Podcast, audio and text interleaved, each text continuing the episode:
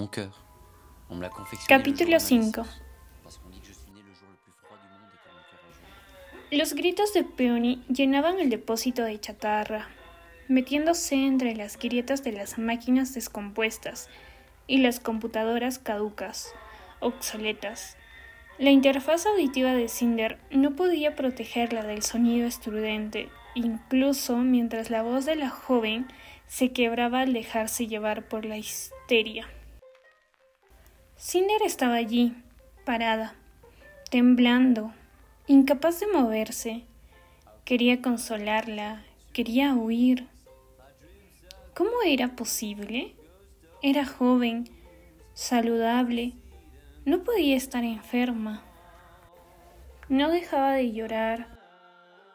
Frotándose repetidamente las manchas en la piel, el sistema de Cinder se hizo cargo, como lo había hecho en momentos en que no podía pensar por sí misma, buscando, conectando, brindando información que ella no deseaba.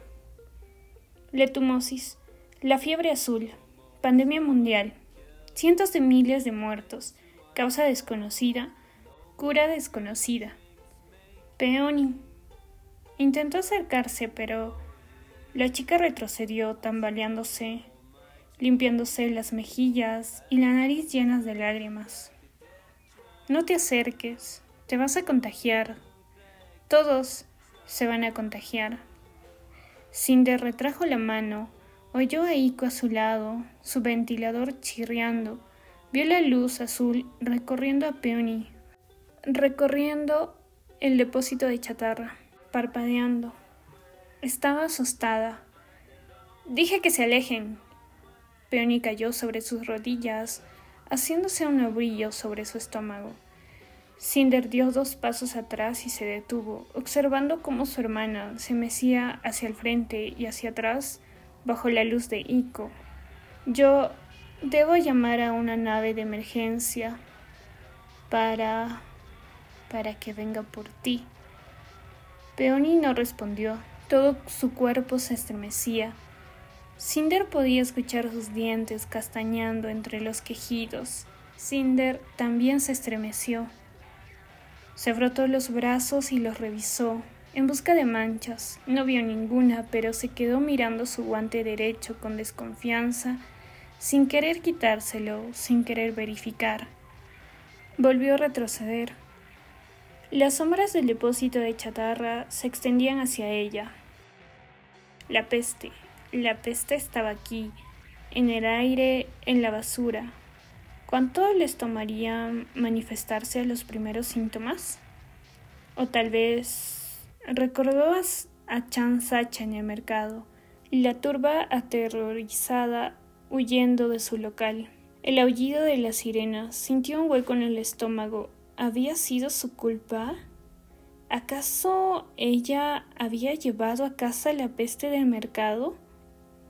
Volvió a revisar sus brazos, sacudiéndose insectos invisibles que recorrían sobre su piel.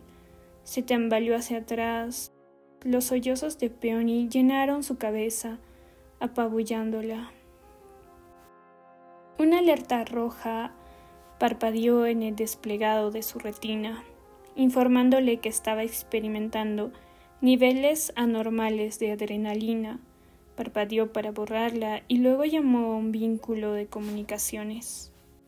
Con el estómago encogido y envió un mensaje simple antes de poder cuestionárselo. Emergencia. Depósito de chatarra del distrito Tain Letumosis. Apretó los dientes, sintiendo la dolorosa sequedad de sus ojos. Un punzante dolor de cabeza le indicó que debería estar llorando, que sus ojos deberían unirse a los de su hermana. ¿Por, ¿por qué? dijo Peony tartamudeando. ¿Qué, ¿Qué hice yo? Tú no hiciste nada, dijo Cinder. No es tu culpa. Pero podría ser mi culpa. ¿Qué debo hacer? preguntó Ico con voz apenas audible. No lo sé, dijo Cinder. Una nave viene en camino. Peony se tapó la nariz con el antebrazo. Sus ojos estaban enrojecidos. Deben irse, Se van a contagiar. Sintiéndose mareada, Cinder se dio cuenta de que apenas había estado respirando. Dio otro paso atrás antes de llenar sus pulmones. Quizás ya nos contagiamos. Quizás es mi culpa que lo hayas pescado. El brote en el mercado. Yo no creía haber estado tan cerca, pero... Peony, lo siento tanto. La chica apretó los ojos y volvió a ocultar el rostro entre sus brazos. Su cabello castaño era un desastre de nudos cayendo sobre sus hombros. En contraste con su pálida piel, hipó y luego volvió a sollozar. No quiero ir. Lo sé. Era todo lo que Cinder podía decir. No tengas miedo, todo va a salir bien. No podía mentir. Habría sido demasiado obvio.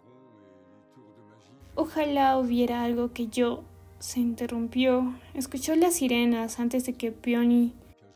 Lo siento tanto. Peony se limpió la nariz con la manga, dejando un rastro de mocos y siguiendo llorando. No respondió hasta que los aullidos de las sirenas llegaron a sus oídos y alzó la cabeza, alerta. Clavó su mirada en la distancia, en la entrada del depósito de la chatarra, en alguna parte más allá de los montones de la basura. Tenía los ojos desorbitados, sus labios temblaban, su rostro estaba enrojecido. El corazón de Cinder también temblaba.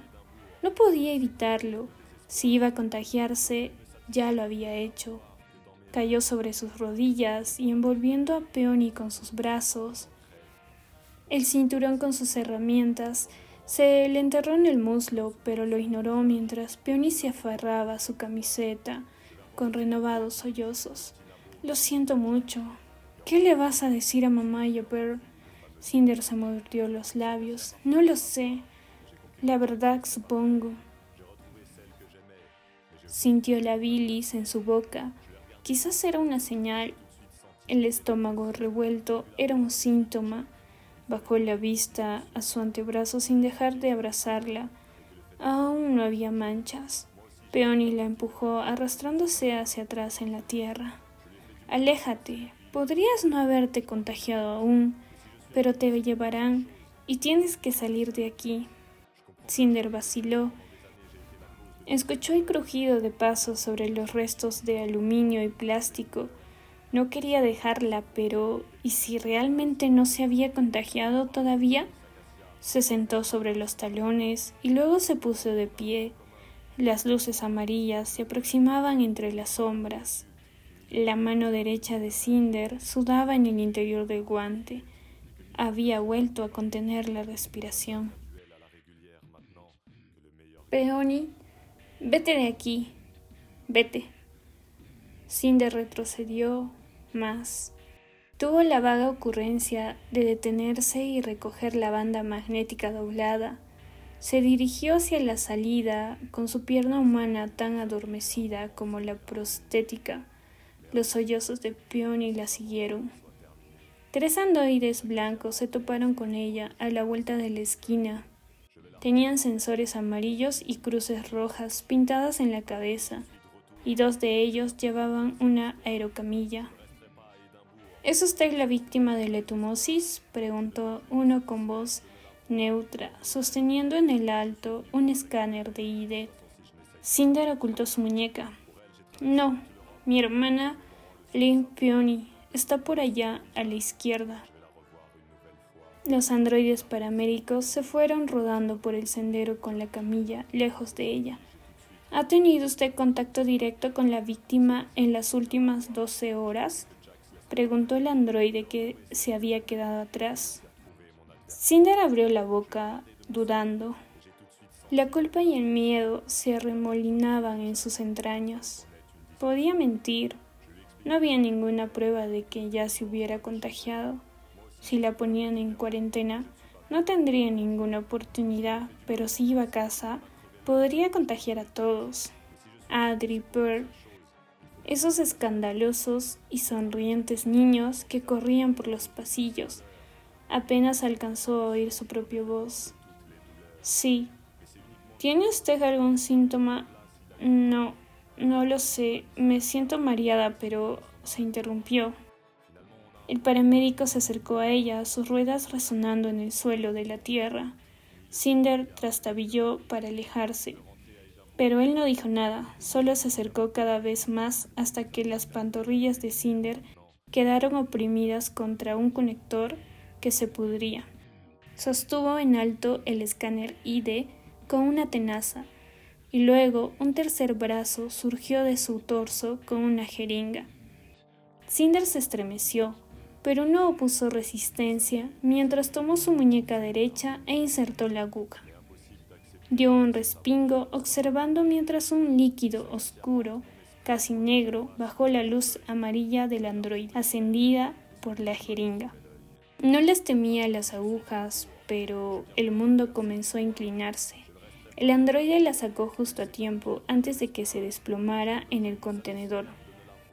¿Qué está haciendo? murmuró iniciando un escaneo de sangre en busca de patógenos portadores de la tumosis. Cinder oyó que en el interior del androide se echaba a andar un motor. Unos débiles pitidos anunciaban cada paso. La luz del androide disminuyó mientras su fuente de energía estaba ocupada. Contuvo el aliento hasta que su panel de control entró en acción y obligó a sus pulmones a contenerse. Identificación, dijo el androide, sosteniendo el escáner frente a ella. Una luz roja se deslizó por encima de su muñeca y el escáner emitió un pitido. Luego lo guardó en su torso hueco. Se preguntaba cuánto tiempo tardaría en finalizar el escaneo y determinar si era portadora para confirmar que había sido su culpa, culpable de todo. El sonido de pasos se aproximó por el camino, Cinder volvió la cabeza cuando aparecieron a los dos androides, llevando a Peony sobre la camilla. Ella iba sentada y se abrazaba las rodillas. Sus ojos hinchados recorrían frenéticamente el depósito de chatarra, como si buscara una vía para escapar, como si estuviera inmersa en una pesadilla, pero no lo intentó. Nadie oponía resistencia mientras se lo llevaban para ponerla en cuarentena. Sus miradas se encontraron. Cinder abrió la boca, pero nada salió de ella. Trató de implorar perdón con los ojos. La más ligera de las sonrisas asomó a los labios de Peony, alzó una mano y se despidió agitando solo los dedos. Cinder le devolvió el gesto pensando que debería haber sido ella quien se llevaran. Ya había escapado a la fatalidad una vez. Debería ser ella. Debería ser la que estaba muriendo. Debería ser ella. Todo tenía que ver con ella. Trató de hablar, de decirle a Peony que la seguiría de cerca, que no estaría sola, pero entonces el androide emitió un pitido. Escaneo completo. No se detectaron patógenos portadores de la letumosis. Se combina al sujeto a permanecer a una distancia de 15 metros del paciente infectado. Cinder parpadeó. El alivio y el miedo se agitaron en su interior. No estaba enferma. No iba a morir. No iría con Peony. Le enviaremos mensajes conforme Lin Peony vaya ingresando en las subsecuentes etapas de la enfermedad. Gracias por su cooperación. Se abrazó a sí misma y observó cómo su hermana se recostaba y se hacía un ovillo, como un niño, mientras se la llevaban en la camilla.